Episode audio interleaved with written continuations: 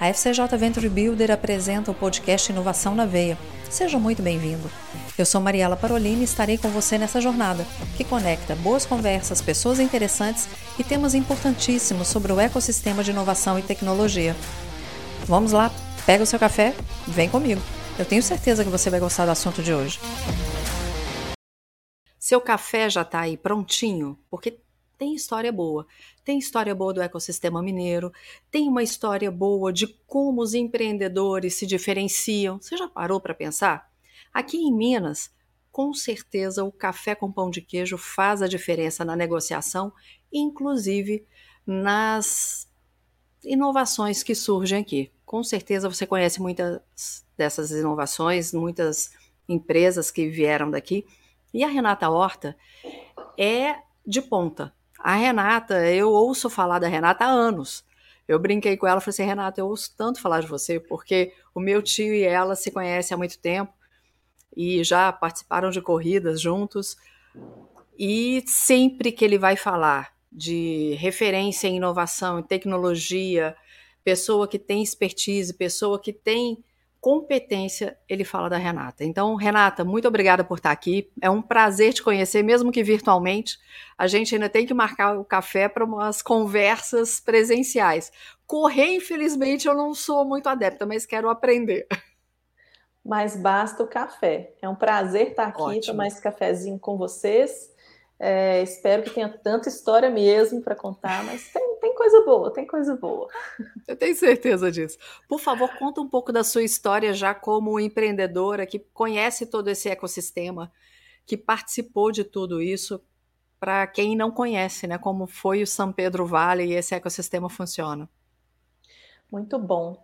É, eu diria que eu sou uma empreendedora teimosa, porque eu sou psicóloga de formação, né? E a minha jornada começou lá na psicologia, eu queria estudar cultura e queria um mundo diferente, sabe, Mariela? Eu queria um mundo melhor, eu queria resolver o problema assim que me incomoda, que ainda tem gente morando na rua, passando fome, essas coisas. Eu pensando assim, poxa, mas 2023, tanta tecnologia, o mundo ainda tá, né?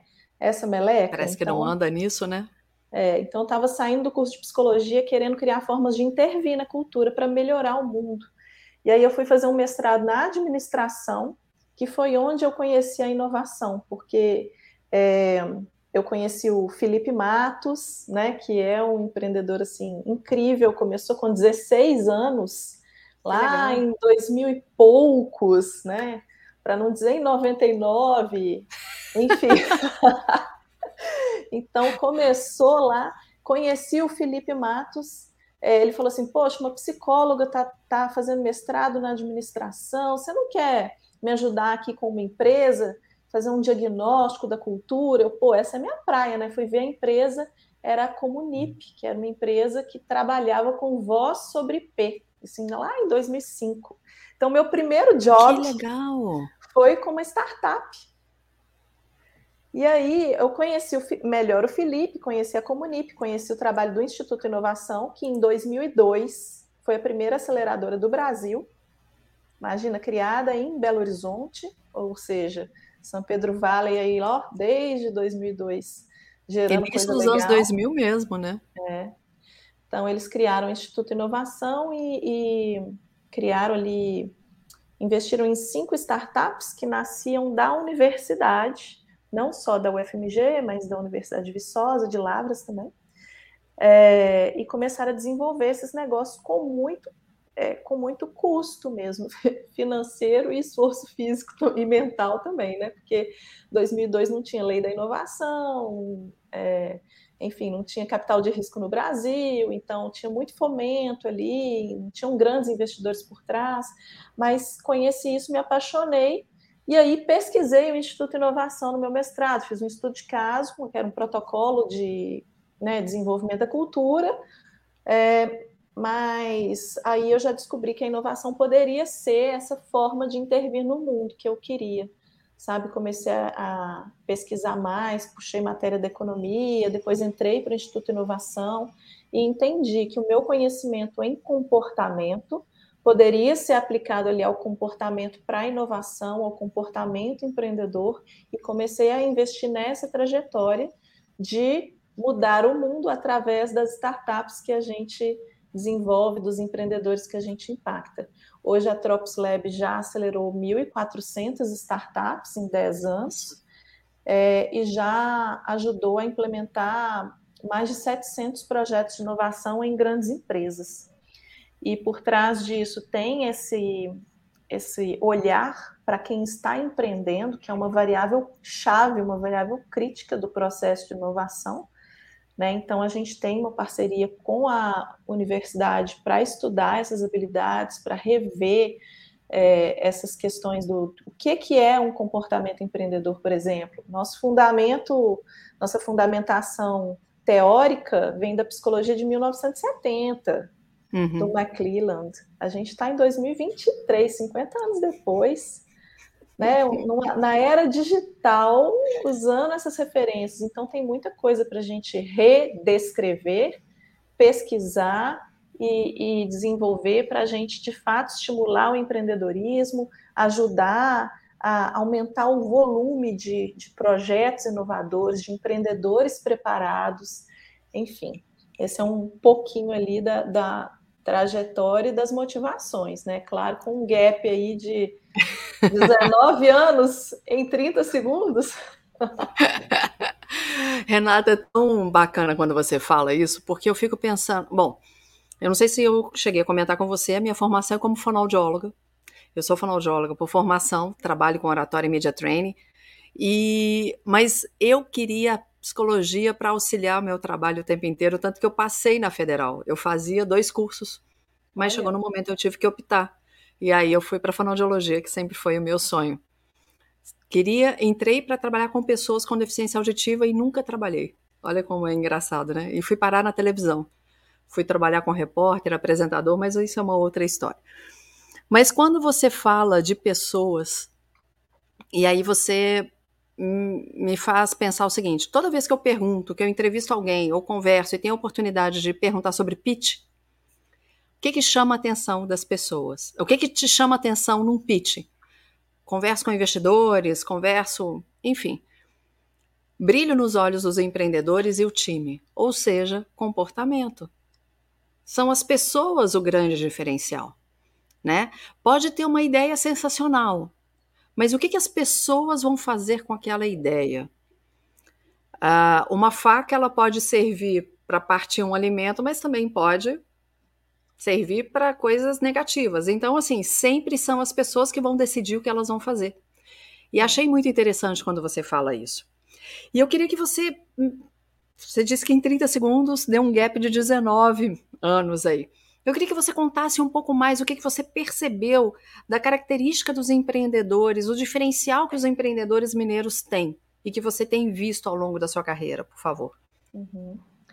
É, eu percebo que aqui em Minas a gente tem uma grande profundidade, assim, a gente tem, por exemplo, na universidade, tecnologias e empreendedores muito profundos, muito consistentes, né, e que tentam criar negócios com um impacto muito legal no mundo, sabe? Tem, tem bastante propósito aqui em Minas, bastante propósito, tem empreendedores muito bons, é, e tem também uma dificuldade, talvez, de sair daqui, de pensar maior, de estabelecer relações fora de Minas para tornar esse negócio mais potente.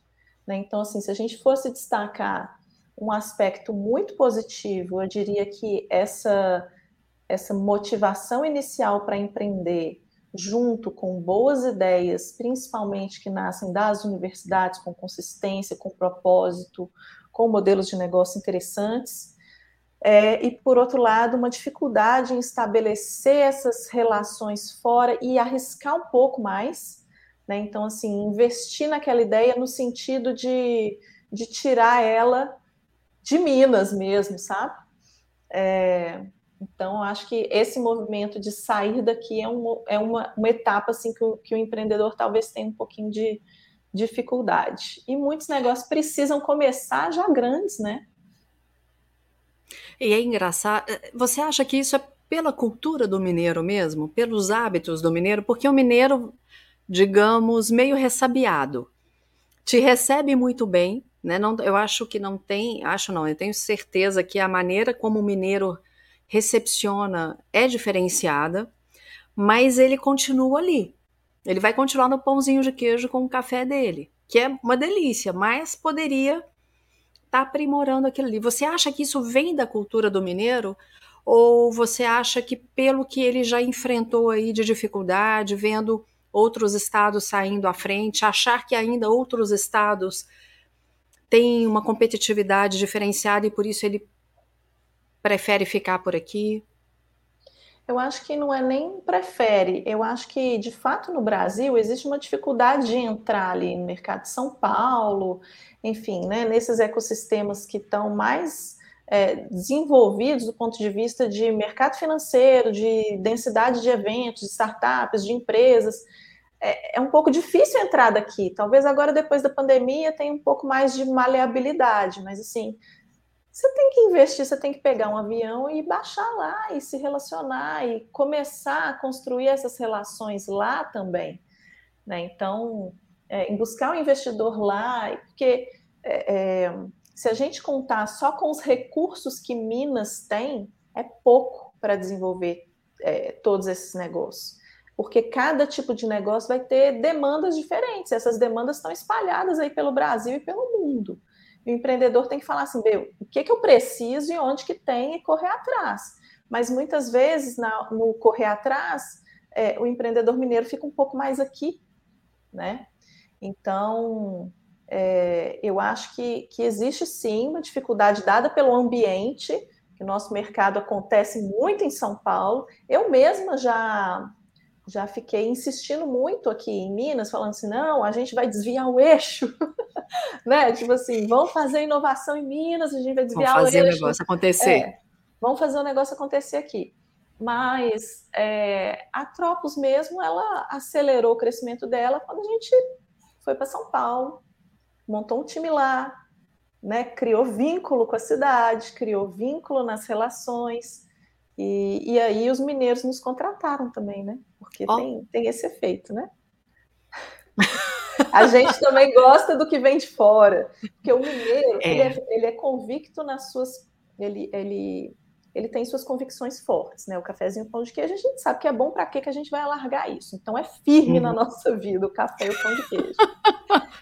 Mas assim, a gente experimenta e a gente gosta do que vem de fora, a gente gosta de conhecer coisa nova e tal. Depois a gente volta com café e pão de queijo, porque é o melhor que tem mesmo, né? Agora. Então, assim, em Minas, a gente teve muita coisa disruptiva surgindo aqui. Então, a gente não pode se ver como um Estado conservador. A gente teve muita coisa. O Instituto Inovação, a Fiocruz, é, programas de governo que só Minas fez e que até hoje são pioneiros, que eu presenciei. Me conta quais, que você pode destacar. Então, por exemplo, a gente estava tendo o Startup Brasil, que era um programa né, federal, é, do governo federal, para acelerar e estimular startups no Brasil todo. De repente, o governo de Minas cria o CID, que acelera quase o mesmo volume de startups em Minas fisicamente, né, é presencial em Minas com startups do mundo inteiro. Vieram aqui 22 nacionalidades diferentes para serem aceleradas em Minas. Né? Então, isso, o, o, governo criou isso em 2013, a Tropos fez as primeiras edições da aceleração, pôs o programa em pé, junto com o Impact Hub, junto com o Ilinca, é, que são organizações também com impacto brasileiro mas que nasceram em Minas. Então, percebe? Um programa muito, muito impactante, muito pioneiro. Ele ainda existe, ele foi mudando o formato, mas essa história é muito interessante porque ele ajudou o São Pedro Vale a se estabelecer e o São Pedro Vale ajudou o CID a se estabelecer nesse. Foi quando também a gente começou a falar de São Pedro Vale, né? E a gente precisava do São Pedro Vale para o CID ter uma, um, uma visibilidade internacional e atrair empreendedores do mundo todo. Então, teve uma relação ali de simbiose muito legal. Os empreendedores do São Pedro Vale foram convidados a serem, por exemplo, anfitriões e padrinhos dos empreendedores do CID, então aqueles que vinham de fora, a gente conectava com o empreendedor local para levar para o bar, para cuidar no final de semana, para ajudar esse empreendedor a se estabelecer e criar vínculos com, com o nosso ecossistema. E alguns ficaram. Né? Então, a gente tem startups que até hoje estão aqui, que vieram dessa época. E isso foi muito inovador. A gente ajudava eles a tirar CPF para abrir conta no banco. Tá? Então, Nossa. Então, assim, não, nunca ouvi falar de outro programa que fez algo parecido, isso em 2013. Em 2010, eu tive a oportunidade de fazer o Programa Mineiro de Empreendedorismo na pós-graduação.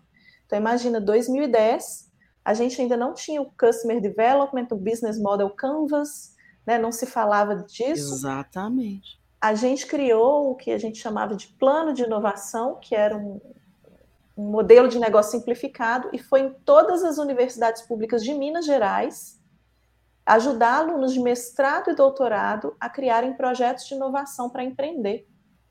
Isso o governo de Minas desenvolveu e eu tive a chance de implementar. Então, eram 13 universidades, a gente foi em todas, organizou um grande torneio de planos de inovação, e isso gerou o quê? Patente para as universidades, os NITs estavam né, se estruturando ali naquela época, gerou startups para as incubadoras das universidades e gerou principalmente pessoas extremamente qualificadas, com mestrado e doutorado em todas as áreas que você imaginar, de engenharia, biologia, psicologia, tudo que você imaginar, com uma visão sobre o empreendedorismo e, e com uma visão sobre as habilidades que precisava para empreender. Então, essas pessoas foram trabalhar em startups, foram criar startups, foram para o mercado e viram que ser professor não é o único caminho para quem faz um mestrado, um doutorado. Então, isso até hoje a gente não vê outro programa como esse. Esse programa foi tão pioneiro que a gente ganhou o prêmio como o melhor programa do Brasil para difusão da cultura empreendedora nas universidades. Depois foi feita uma nova edição dele, é, depois essa metodologia foi transferida, não essa, né, mas uma metodologia com a mesma função de trabalhar empreendedorismo na universidade, a gente desenvolveu e transferiu para o Sebrae Minas, e hoje ela é aplicada via Sebrae nas universidades de Minas. Né, então, isso também, programa de governo, em diferentes momentos do governo, inclusive, tá? É, é isso que eu estou pensando, porque quando você fala 2010, eu fiquei aqui pensando assim, o que que tinha em 2010? Se eu não me engano, o iPhone estava saindo. O iPhone foi 2009, 2010. Porque quando a gente fala, parece que é, quando você vai falar dessa linha do tempo, a gente traz para o aqui agora, principalmente com a questão da pandemia, parece que teve uma quebra, né? E, e, e o, o que aconteceu, o que está acontecendo, a, a, gente precisa se situar e entender assim, qual é o histórico, o que, que as pessoas fizeram e como que chegou no que está hoje e o que a gente pode fazer lá na frente. Então você foi falando, é, eu acho fantástico como que essa questão da mentalidade para trabalhar o comportamento, né? Realmente hábitos, comportamentos, isso é o diferencial. E eu creio muito nisso. Tanto que os meus filhos estudam na escola do Sebrae exatamente por ter essa questão da mentalidade empreendedora, né? O Bernardo já formou em 2017, a Anabelle forma esse ano em 2023, e eu acredito que é isso que vai fazer com que realmente a gente pense fora da caixinha. A gente vai trabalhar nessas bases. E quem já está no mercado, vamos ver ali aonde que, que a, gente consegue, porque mudar hábitos e comportamentos não é fácil, né, Renata? Você, como boa psicóloga, você sabe disso é, a gente tem, tende a agir da mesma forma, mas se a gente já dizia, dizem que Einstein, não sei se é verdade, é, se a gente quer resultado diferente, a gente vai ter que mudar a mentalidade. Então a gente vai fazer uma pausa aqui agora, só para a gente no próximo bloco pensar exatamente nisso. Como que você enxerga o futuro?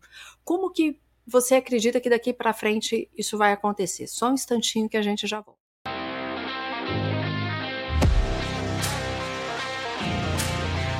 Renata, com tudo isso que você fala e que é muito interessante, como eu falei no outro bloco, parece que 2020 para a gente deu um, um, bug, né? Parece que a gente não entende o que, que foi para trás, a gente só está tão preocupado no que vem ali. Mas saber da história é fundamental para a gente fazer o futuro. Eu falo que é sempre o referencial. A gente pega o que é bom e o que não estava bom a gente aprimora. Mas como que você enxerga daqui para frente? O que, que você vê nisso tudo aqui no ecossistema mineiro? Olha, eu tenho que fazer um alerta de otimismo, porque eu sou uma pessoa que gosta de ver o potencial das coisas. Então, por exemplo, eu sou uma pessoa muito boa para ouvir as ideias e me empolgar junto com o empreendedor e, e, dar outras ideias e ir melhorando aquela ideia. E tem gente que ouve a ideia e fala assim: nossa, mas isso vai falhar em tal ponto. Eu, eu primeiro, eu tenho esse momento de encantamento, eu sou otimista, eu vejo a falha, mas eu, eu tenho uma. Antes de tudo, eu acredito no potencial dela. E aquela falha ali, a gente vai, vai encontrar uma solução, sabe? Sim. Então, tem, tem esse olhar meu que é muito otimista para o nosso ecossistema. Eu acredito muito em Minas e no que a gente pode fazer aqui, principalmente olhando os ciclos de desenvolvimento das tecnologias, o que está por vir. Então, quando a gente fala assim, poxa, a disrupção tende a vir agora de onde? Tende a vir da biotecnologia e tende a vir da computação, né, da tecnologia da informação. Cara, a gente tem assim, é, biotecnologia, a gente tem uma tradição em Minas de desenvolvimento. Né, a gente tem está criando aqui laboratórios de vacina, a gente, né, do, do Covid, a pesquisa, enfim. A universidade pública é muito forte no que diz respeito à biotecnologia, a gente tem muito conhecimento, muita oportunidade para explorar do que vem de lá. Tecnologia da informação é a mesma coisa, não é à toa que o Google veio para Minas, para BH, porque a gente tem ali na UFMG, no DCC, né, assim, brilhantismo, uma formação impecável, né, igual as melhores do mundo, enfim. É, além disso, existe é, um potencial de desenvolvimento da inovação frugal, que é um tipo de inovação focada na tipo na base da pirâmide. É uma inovação okay. que busca solucionar problemas que a tecnologia ainda não está solucionando, não porque ela não é capaz de solucionar, mas porque é, ela ainda não encontrou um arranjo social e econômico para chegar ali na base da pirâmide, por exemplo, e solucionar problemas grandes. E a gente tem muita tecnologia, muito propósito e muitos problemas na base da pirâmide. Então, se a gente Eu ia também... te pedir um exemplo disso. É. Um, um exemplo de tecnologia frugal. É, tem um. Nossa, gente, eu sempre, sempre que eu vou dar esse exemplo, eu esqueço do, da palavra certa. Do, do é scanner, é o ultrassom. É, a GE desenvolveu um equipamento de ultrassom para a Índia que ele tem, talvez assim, 10% das funções de um equipamento normal. E por isso ele é, tipo assim, extremamente mais barato. Por que, que ela fez isso? Porque lá a gente tinha filas de meses para fazer um ultrassom, que eram aparelhos extremamente complicados, que exigiam um médico muito qualificado e treinado para operar aquilo, versus uma fila que em 80 a 90% das vezes tinham lesões simples para entender. Então, eles fizeram, um, né, olhar assim, a gente tem aqui uma base da pirâmide, pessoas que não têm acesso a uma saúde rápida e muito eficaz, e é difícil formar um médico, e, e, e se a gente fizer um scanner mais, né, um ultrassom mais simples, a gente consegue resolver 80 a 90% dos problemas. E aí, de repente, você desenvolve para aquele contexto, mas aquilo se prova interessante para outros também, que aí vem a disrupção. Então, esse, esse ultrassom sai dali e agora uma clínica pequena pode ter seu próprio ultrassom, não só um grande hospital. Então, a inovação frugal é aquela que utiliza diferentes processos, não importa o processo de inovação, o que importa é como que você vai arranjar uma solução para é, impactar aquela base da pirâmide, que pode ser de armazenar alimento, que pode ser de é, transportar vacina, que pode ser de manter é, crianças que estão nascendo e não têm acesso a uma incubadora. Né? Então, tem casos, todos esses que eu estou falando, tem casos de inovação frugal acontecendo. É, e o Brasil, a Índia é referência, tá? E o Brasil tem características é, sociais e econômicas semelhantes semelhantes e que favorecem muito. Além disso, tem uma universidade pública cheia de propósito, cheia de professores que estão afim de ver suas pesquisas impactarem a sociedade, um pouco que independente disso virar um negócio ou não. É claro que eu acredito que tem que virar um negócio, é, até para se sustentar, né? É, não tem só o fator econômico ali, mas tem a, a questão né, desse negócio de sustentar ao longo do tempo e, enfim, gerar valor para a universidade também, em forma de royalties e tal. Mas então a gente tem condições muito favoráveis para isso. E eu acho que falta um pouquinho mais de conhecimento sobre esses processos, sobre essas oportunidades. Falta a gente sair um pouquinho do padrão ali de olhar para parar de olhar só para unicórnio. Ah, a gente tem que gerar unicórnio, unicórnio, unicórnio. Cara, mas tem negócio fora do unicórnio, né? Assim, não é bem sucedido só quem é unicórnio. É, tem outras formas de você né, ter sucesso, impactar, ganhar dinheiro que você estiver buscando. É, a exceção é o unicórnio.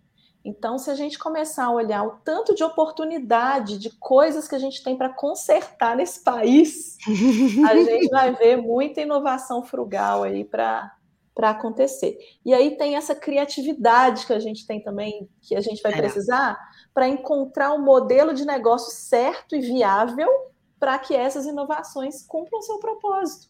E eu acho que a gente tem, tem, tem mentes muito brilhantes e tem criatividade para isso, né? Então... Renata, quando você foi falando dessa questão do ultrassom, eu fiquei me lembrando de quantas triagens a gente não tem que fazer, né? Isso é um método de você fazer uma triagem e você é, trabalha. Quando você fala em base de pirâmide, gente, saúde, levar saúde para as pessoas, saúde física, biopsicossocial, né? Que a gente aprende, a saúde biopsicossocial. É que a gente precisa levar. Mas uma outra coisa me fica, é, fica também, enquanto você foi falando, a gente precisa falar do que está acontecendo, Renata. Às vezes a gente fica assim, ah, mas não está bom ainda. É, eu não, não, é, eu vou agindo, eu vou fazendo. Mas será que se, se, a, se a gente não começar a falar a respeito do que já está acontecendo, outras pessoas ficarem sabendo, Será que se essa comunicação não for aprimorada, essa informação for levada para mais pessoas, será que isso não, não vai levar a um, um, um crescimento exponencial? Porque é, muita eu... coisa boa acontece. Mas será que as pessoas estão sabendo que essa coisa boa está acontecendo? É, eu acredito que, que isso é muito importante mesmo. No ambiente de inovação hoje, eu sou um dinossauro já, né? Assim, 19 anos de inovação. Então. Dinossauro, é. Mas é, eu acho legal, assim, porque qual que é a vantagem de ser um dinossauro, né? Poxa, eu comecei, eu tô falando que eu comecei antes da lei do bem. Eu comecei e não tinha é, capital de risco. Entende que meu cenário era muito mais adverso? Sim. E ainda sim. assim a gente conseguiu fazer coisas, né? A gente conseguiu implementar e fazer com brilhantismo, sensibilidade, trazer impacto. Então, quando alguém reclama perto de mim de como tá hoje, minha reação é justamente essa. Eu falo assim, gente, mas hoje tá bom demais. Olha só o tanto de aceleradora, de hub de inovação, de capital de risco. O que, que você precisa? Me fala. O que, que você precisa? Que eu duvido que não tem. A é, questão então, assim, é onde ir e o que fazer. É, e quando você tem essa perspectiva do, do que caminhou, é, você fica um pouco mais otimista. Pô, você avançou tanto assim, 19 anos, que nem é tanto tempo, ou 10, né? Contando só o tempo da Tropos, em 10 anos, o tanto que avançou, é incrível. É incrível. Então, daqui a 10, a gente pode estar assim, em outro patamar. Mas a gente não pode deixar o tempo passar reclamando que não tem isso, que não tem aquilo. A gente tem que articular, mobilizar, e mineiro sabe articular, né? Em confidência, oh. aí para provar. A gente é bom café nisso. e pão de queijo, mas sabe. É. é. Então, acho que a gente tem que, eu acho que junto com o crescimento do ecossistema de inovação, a gente teve uma fase de muito ego, que atrapalhou um pouco essas articulações, todo mundo querendo ser dono de uma coisa, dono da outra, dono do nome de uma coisa, enfim, hum. isso, isso atrapalha um pouco mas eu acho que a gente já está assim numa segunda geração é, de lideranças nas instituições. A gente tem muitas lideranças femininas. Eu confio muito porque eu conheço de outros carnavais essas lideranças femininas. Então eu confio muito na qualidade da decisão, na qualidade da articulação que elas são capazes de fazer. E eu acho que se fosse é, destacar um ponto promissor hoje do nosso ecossistema são as lideranças femininas que eu vejo hoje nas instituições, nas empresas e o poder que elas têm de, de né, propor mudanças, de liderar mudanças efetivamente no ecossistema, não só nas instituições que elas estão. Abrindo essas conversas e, e trazendo uma postura mais generosa com o ecossistema como um todo e com o impacto que pode ser gerado. Amei isso, Renata. E aqui fica o desafio. Eu acho que. Eu acho, não, eu tenho certeza, e, e eu vou fazer aqui uma confidência né, no podcast. Renata, quantas mulheres eu chamei e muitas acabam desistindo. Então, quando você é, fala a questão de, do diferencial das mulheres, isso é inegável.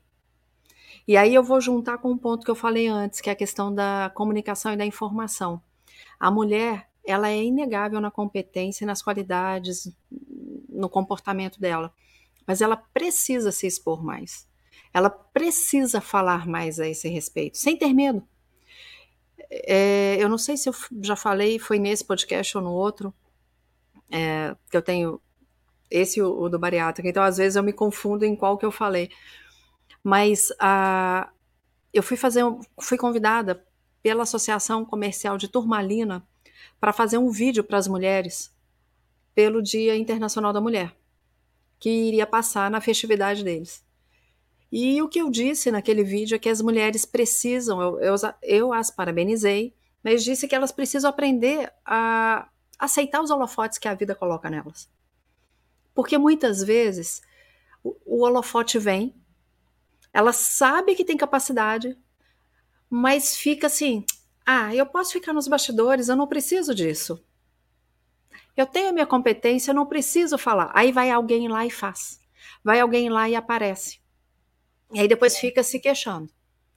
Então, que a gente, com essa fala sua, uh, nós mulheres possamos aproveitar esses holofotes, sabe?